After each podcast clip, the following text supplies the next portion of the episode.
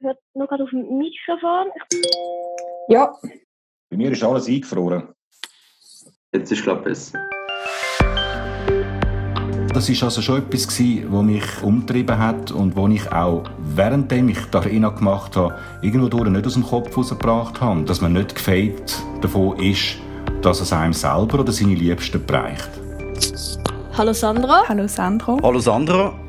Hallo miteinander, mein Name ist Sandro Brotz. Ich bin der, der mich am Freitagabend zu sehen ist, im Schweizer Fernsehen, SRF 1. Ich mache die Arena. Hallo miteinander. Ich begrüße euch herzlich zum ersten Hallo SRF Podcast Experiment. Ich bin Andrea Hemmi, Kommunikationschefin von SRF. Seit Mitte März erreichen uns sehr viele Fragen von unserem Publikum. Zum Teil sind es bis zu 1000 pro Tag. Die Menschen beobachten sehr genau, wie bei uns in diesen Corona-Zeiten geschaffen wird. Und darum haben wir eine gute Idee gefunden, ein paar interessierte Leute direkt mit dem Sandro Brotz, dem Franz Fischlin und der Sabine Dahinten zu verbinden in Videokonferenzen. Und ich freue mich jetzt auf spannende Fragen von euch an Sandro. Darf ich gerade anfangen? Yep. Mein Name ist Micha, ich bin 14 Jahre alt und wohne in Samstageren im Kanton Zürich. Hallo Sandra. Hallo Micha. Also, ähm, also der Sandro Brotz, der Arena-Moderator, der jeden Freitagabend im Studio 8 steht, der stellt man sich als tough und immer professionell und gut aufgelegt vor. Wie schaffst es du, dass du auch in so einer Ausnahmesituation diesen hohen Ansprüchen immer kannst gerecht werden Hm, ich bin ein Mensch, der sehr kritisch mit sich selber ist. Das heißt, ich bin eigentlich nach einer Sendung selten zufrieden und finde immer noch irgendetwas, wo man hätte können besser machen oder man hätte sollen nachfragen oder dramaturgisch anders hätte können aufbauen vom Inhalt von der Sendung her. Aber ja, es ist eine Situation, wo einem fordert, wie du richtig sagst. Aber es ist auch eine Zeit, wo wir insgesamt als Medien und das betrifft nicht nur SRF auch können zeigen, wie wichtig unabhängige Informationen sind und wie wichtig dass es ist, dass man alle Aspekte ja, einbringt und darüber diskutiert. Ich glaube, ich persönlich bin jetzt seit über 30 Jahren in dieser Branche, aber es hat für mich selber noch nie einen Moment gegeben, wo ich gefunden habe, jetzt ist es entscheidend, dass man eben genau die Informationen liefert und die Öffentlichkeit über das auf dem Laufenden behaltet, was da passiert. Ich bin Salome, bin 23 und komme aus dem Appenzell Ausserrhoden. Hallo Sandro. Hallo Salome. Wie fühlst du dich, wenn du die Arena ohne Publikum musst moderieren Es ist immer noch komisch, auch wenn es jetzt etwa schon das vierte Mal war, wo wir das ohne Publikum gemacht haben, aber es ist halt, du bist in einem Raum rein, wo nicht riesig ist, aber doch so ist, dass es höhlt, wenn es äh, halt nur wenig Leute drin hat. Und es ist ganz eine andere Atmosphäre. Es macht einfach etwas aus, wenn das Publikum nicht da ist. Du, du spürst die Emotionen nicht vom Publikum in deinem Rücken rein. Und äh, ja, also ich bin froh, wenn das durch ist und wir wieder Publikum bei uns dürfen haben. Merkt man es auch den Gästen an, dass ihnen etwas fehlt? Mein Eindruck ist, dass die Gäste genau gleich sehen wie ich und auch gern hätten, dass das Publikum wieder um wäre, weil halt, ja, sie spüren das ja auch, wenn es mal einen Applaus gibt, äh, von links oder von rechts, um ein Statement, wo man gemacht hat, oder wenn es mal ein Raunen gibt, was auch ab und zu mal passiert, dass je nachdem beflügelt dann auch ein Politiker oder eine Politikerin vielleicht nochmal einen anzulegen und mein Eindruck ist ja, das fehlt nicht. Ich bin der Leroy, 26 aus der Stadt Zürich. Hallo Sandra, Zuerst mal, wie geht's dir? Ist der Lagerkoller schon ausgebrochen? Hoi Leroy, mir geht's äh, bestens. Ich bin im Moment noch im Home Kitchen Office, wenn ich das nenne. Äh, mache mir dann nachher auf den Weg ins Leutschenbach runter, weil am Freitag ja die Sendung stattfindet und das nicht möglich ist, aus meiner Küche rauszumachen. Nein, bei mir ist kein Lagerkoller ausgebrochen, weil ich mehrheitlich immer noch im Fernsehen draussen bin, weil das aus produktionstechnischer Sicht nicht möglich ist, natürlich äh, außerhalb der Studios die Sendung zu produzieren. Kein Lagerkoller und äh, nach wie vor immer noch motiviert, Freitag für Freitag eine Arena auf Beine stellen, wo die Leute draussen soll interessieren, weil ja, ich meine, das Virus durchdringt all unsere Lebensbereiche und da geht es schon lange nicht mehr allein um Politik, sondern natürlich auch um andere Themen und darüber wenn man und muss man reden. Wenn es Kritik gibt, also eben über deine Berichterstattung jetzt gerade zu Corona, wenn man jetzt eben vorwirft, die sind, ähm, keine Ahnung, zum Beispiel, ihr das jetzt zu fest Panik machen oder ihr das jetzt zu fest verharmlosen, wie reagierst denn du darauf? Also ich finde, Kritik muss man immer ernst nehmen, wenn sie ein, gewisses Niveau hat. Und äh, das tun wir selbstverständlich auch hinterfragen und anschauen.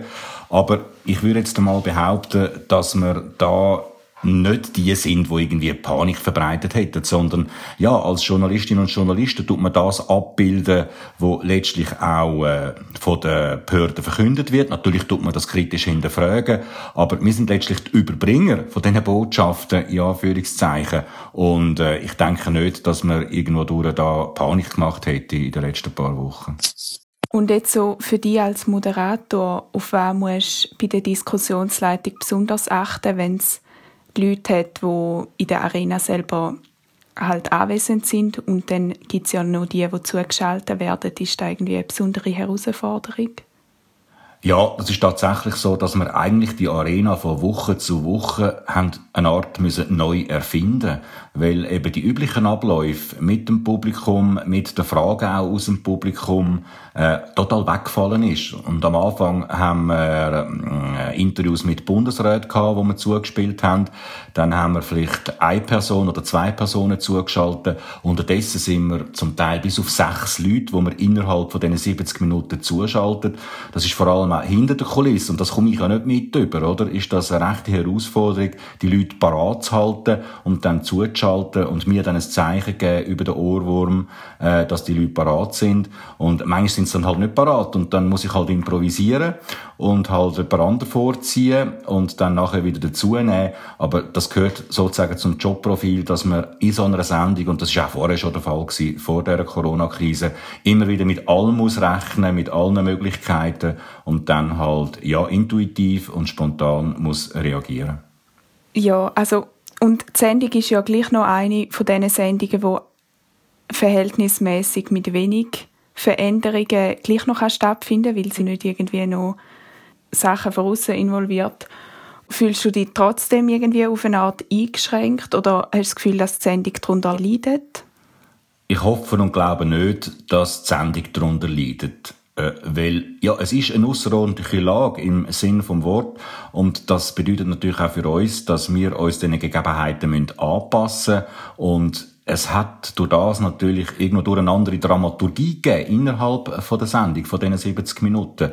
Aber es hat auch eine Art, eine neue Abwechslung gegeben, durch das man eben auch Leute von draussen zuschaltet, die irgendwo in der Küche hocken, die in ihrem Büro sind, die uns ihre Geschichten erzählen.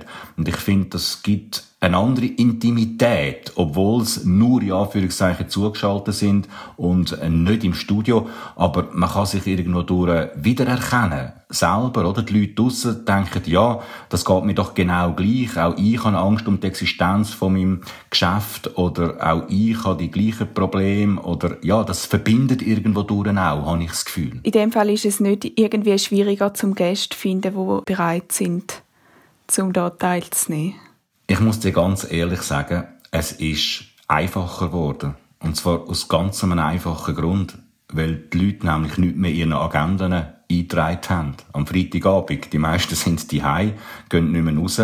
Und ich habe noch nie so schnell Rückmeldungen erstens bekommen und Zusagen von Politikerinnen und Politikern, ja, wir sind gern dabei und wir kommen gern.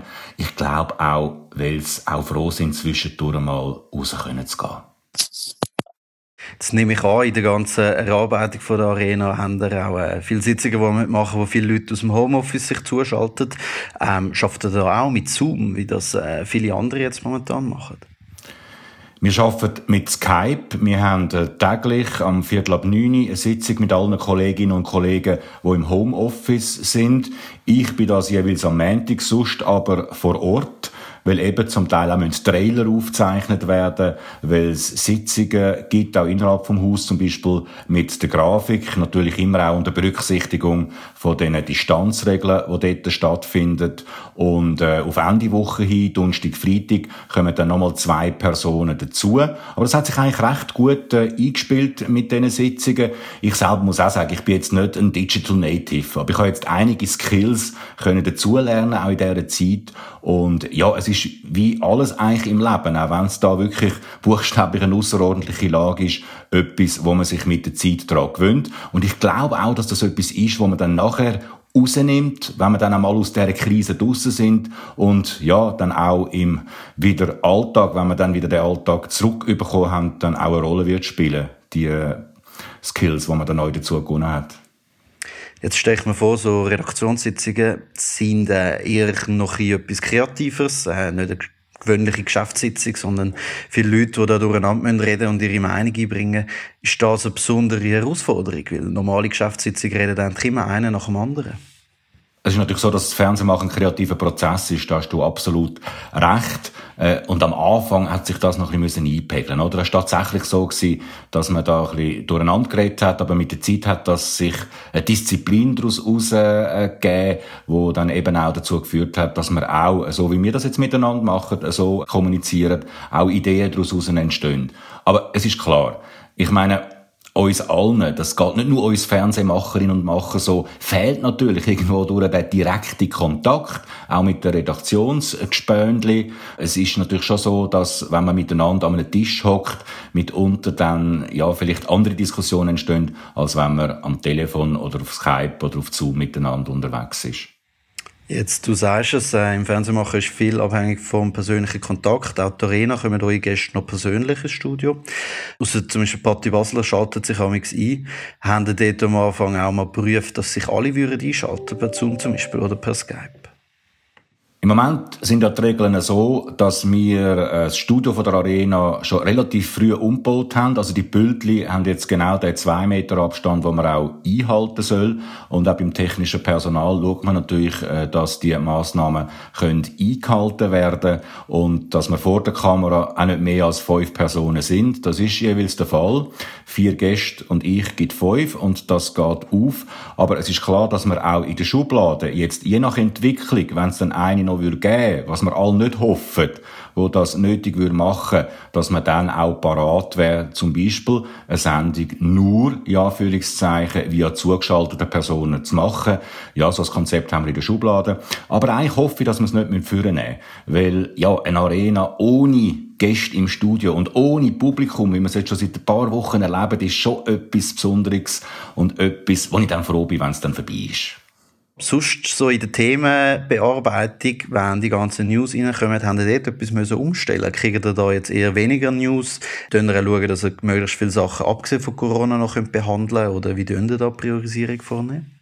Also im Moment ist es so, jetzt bei mir persönlich zum Beispiel, oder? Also gedanklich stehe ich mit Corona im Kopf auf und gedanklich gehe ich mit Corona im Kopf ins Bett. Und äh, so sieht auch ein bisschen der Alltag auf der Redaktion aus, sechs vor Ort physisch oder im Homeoffice bei den Kolleginnen und Kollegen. Es drüllt sich im Moment immer noch alles um das Thema herum. Und ich bin auch schon ein paar Mal gefragt worden, ist das nicht langsam ein bisschen langweilig für dich selber? Nein, weil es durchdringt wirklich jeden Lebensbereich, das Virus. Es geht um Wirtschaft, es geht um Gesellschaft, es geht um Politik. Es gibt äh, so viele Punkte, wo man darüber kann diskutieren kann. Angefangen von den einzelnen Schicksal, von den Zuschauerinnen und Zuschauern, wo man ja auch immer wieder in die Sendung äh, reinschaltet, äh, via Skype.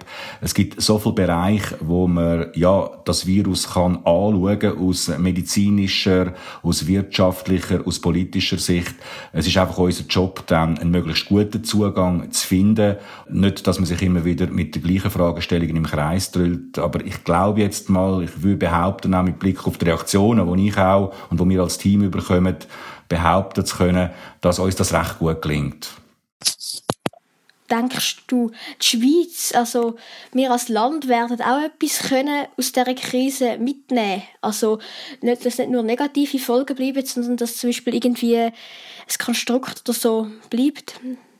Der Bundesrat hat ja gesagt, es muss ein Ruck durchs Land gehen und ich glaube tatsächlich, dass auch auf der Ebene der Solidarität ein Ruck durchs Land gegangen ist. Wenn ich bei mir schaue, da wo ich wohne, was da rundum an Nachbarschaftshilfe läuft, wie die Leute einander gegenseitig unterstützen, wie sie den sogenannten Risikogruppen äh, ja, die Einkäufe äh, vor der Eingangsstelle, wie wir von Balkon zu Balkon miteinander reden, all das, glaube ich, das wird uns schon Bewusstsein auch in Zukunft. Auch wenn der Mensch vergesslich ist, wie wir wissen. Aber ich glaube, das ist schon etwas, was auch bei mir zurückbleiben wird.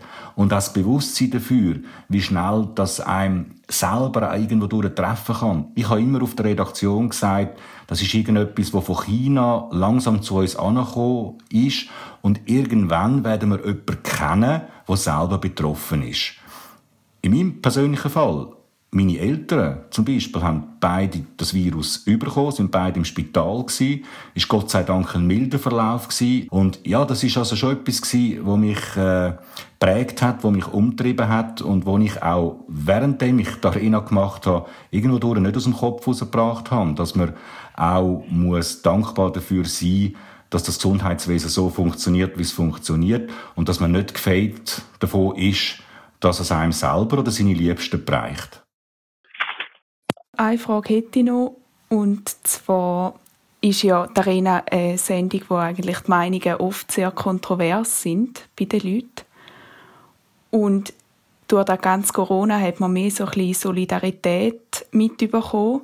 Und merkt man da jetzt auch in der Politik, dass da irgendwie probiert wird, gemeinsam Lösungen zu finden? Oder gibt es genau gleich noch die verschiedenen Standpunkte, die zu Debatten führen? Das ist total eine gute und eine interessante Frage, weil das ist tatsächlich etwas, was stattgefunden hat. Zumindest, sage ich mal, in den ersten drei Wochen von der besonderen Situation, die wir in dem Land haben, da sind auch äh, Politikerinnen und Politiker näher gerückt. Parteipolitik hat plötzlich keine Rolle mehr gespielt. Es ist wirklich um Solidarität gegangen, um Zusammenstehen, um miteinander die Massnahmen zu tragen. Und dann plötzlich, nach etwa drei Wochen, hat es wieder bröckelt, oder? Hat es wieder angefangen mit den Kommuniqués, wo man ja ungeduldiger geworden ist und die Lockerungen vom Bundesrat erwartet hat und auch je nach Partei halt die Wirtschaft mehr oder weniger gewichtet hat oder Gesundheit mehr oder weniger gewichtet hat. Und jetzt mit den Lockerungen vom Bundesrat, die verkündet worden sind, ist es eigentlich fast wieder wie früher, in Anführungszeichen.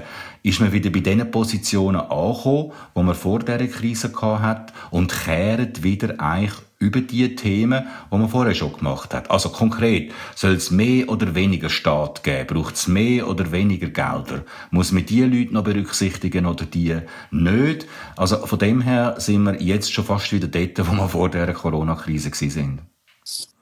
Du bist ein bekannt worden auch mit dem äh, Verabschiedungsspruch «Gute Nacht» aus dem Studio 8. Tust du jetzt so auch die Leute aus dem Zoom-Call verabschieden oder aus dem Skype-Call? Oh, man sollte eigentlich nur das, was man sich zurechtgelegt hat, dort anwenden, was man sonst auch macht. Aber vielleicht kann ich da eine Ausnahme machen und irgendwie dir und auch den anderen beiden, der Salome und Micha, sagen guten Tag aus dem Studio Zoom. Hallo Sandra. Hallo Sandra. Hallo Sandro. Ein Podcast-Experiment von Hallo SRF.